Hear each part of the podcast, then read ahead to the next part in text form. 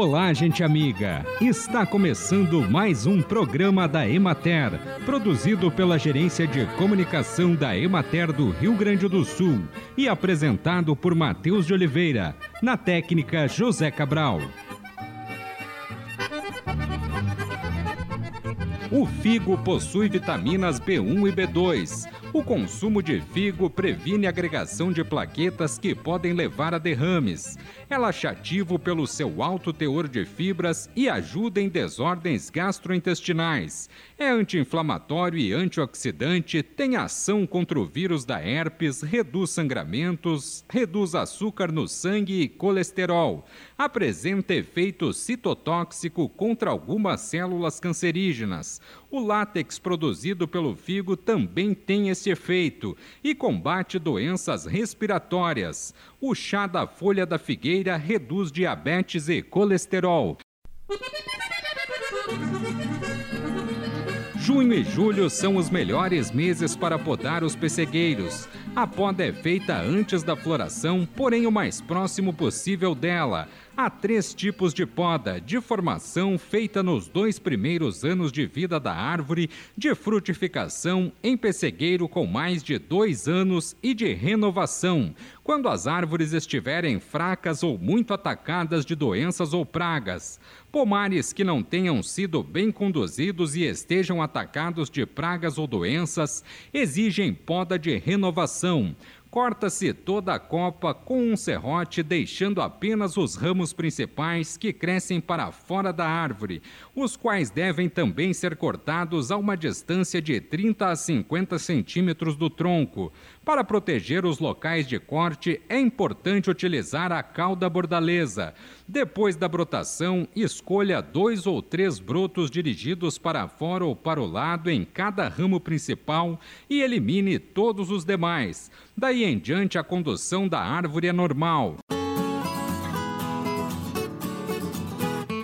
Acompanhe agora o panorama agropecuário. A última semana foi um período de intensa evolução na colheita do arroz no Rio Grande do Sul, alcançando 80% do cultivo estadual.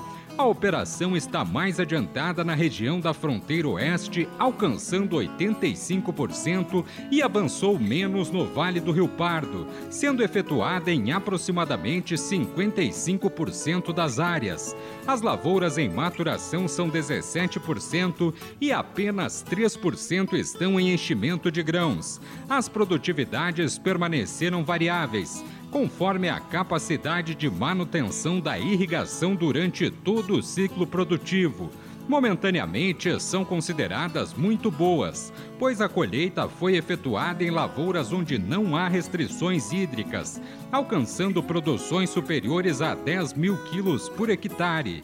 Em parte das lavouras de arroz foi realizado o enfardamento da palha para alimentação animal ou mesmo para venda aos criadores na vizinhança. No entanto, essa condição exige um acompanhamento dos níveis de potássio na entre-safra através de análises de solo, pois a exportação do nutriente na palha é bastante considerável. A utilização das restevas para o pastoreio direto do gado também é uma alternativa adotada por muitos produtores e impacta de forma positiva o manejo do arroz vermelho, reduzindo a quantidade de sementes disponíveis em decorrência do consumo animal. Segundo o levantamento semanal de preços realizado pela Emater no estado, a cotação média do arroz na semana foi de R$ 86,54 a saca, representando uma elevação de 0,93% em relação à cotação da semana anterior, que foi de R$ 85,74.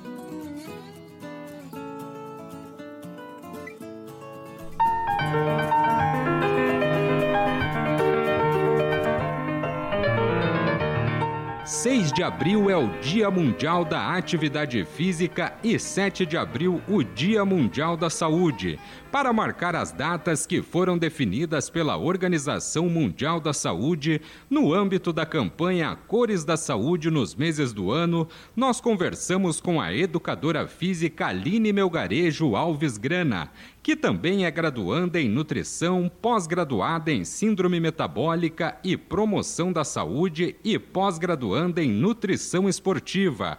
Atua como professora tutora do curso de educação física no Centro Universitário Leonardo da Vinci, na iniciação esportiva do tênis e ministra aulas de treinamento funcional e pilates. E o tema da nossa conversa é a atividade física, seus benefícios e os problemas que a falta dela podem ocasionar. Olá a todos. Primeiramente, eu gostaria de agradecer ao convite da Emater RS Ascar e a equipe organizadora da campanha Cores da Saúde nos meses do ano por estar aqui falando sobre algo tão importante que são as práticas das atividades físicas e dos exercícios físicos. Os benefícios para essas práticas são inúmeros, então, para aqueles que ainda não mantêm uma regularidade, na prática dos exercícios físicos e das atividades físicas, hoje é uma boa oportunidade para conhecer melhor o que é atividade física e decidir por incluir o movimento na rotina e ter todos esses benefícios que eles podem trazer para a nossa vida. Então, estou muito feliz de estar aqui hoje. Muito obrigada. A falta de atividade física, que tipo de efeitos negativos pode causar na saúde? Sim, existem muitos efeitos negativos relacionados à inatividade física e está diretamente relacionado às pessoas consideradas sedentárias.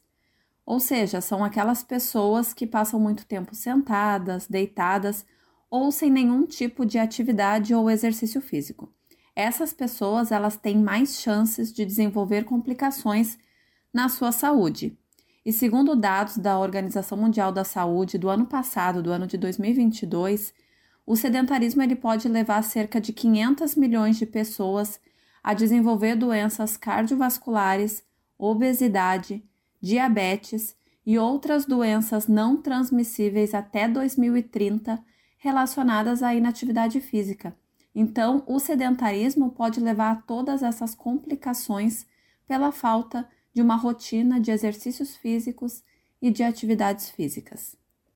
E fica aqui o meu agradecimento à Emater RS Ascar e à equipe organizadora da campanha Cores da Saúde nos meses do ano, por poder falar sobre as atividades físicas e a sua importância para a nossa vida.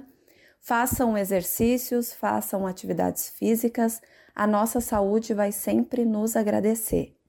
Muito obrigada. Pela legislação brasileira, considera-se hortaliça orgânica aquela obtida em um sistema de produção no qual não se utilizam agrotóxicos nem adubos químicos de alta solubilidade.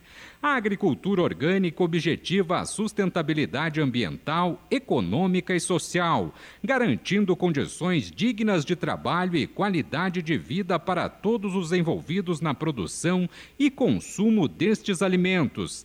No lugar dos agrotóxicos, os agricultores utilizam produtos alternativos, chamados produtos fitossanitários com uso aprovado para a agricultura orgânica.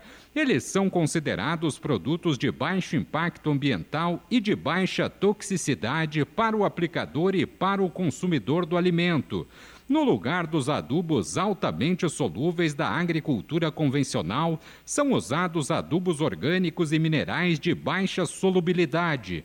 Com isso, diminui-se a contaminação do meio ambiente e preserva-se a atividade biológica do solo, condição essencial para um solo saudável e produtivo.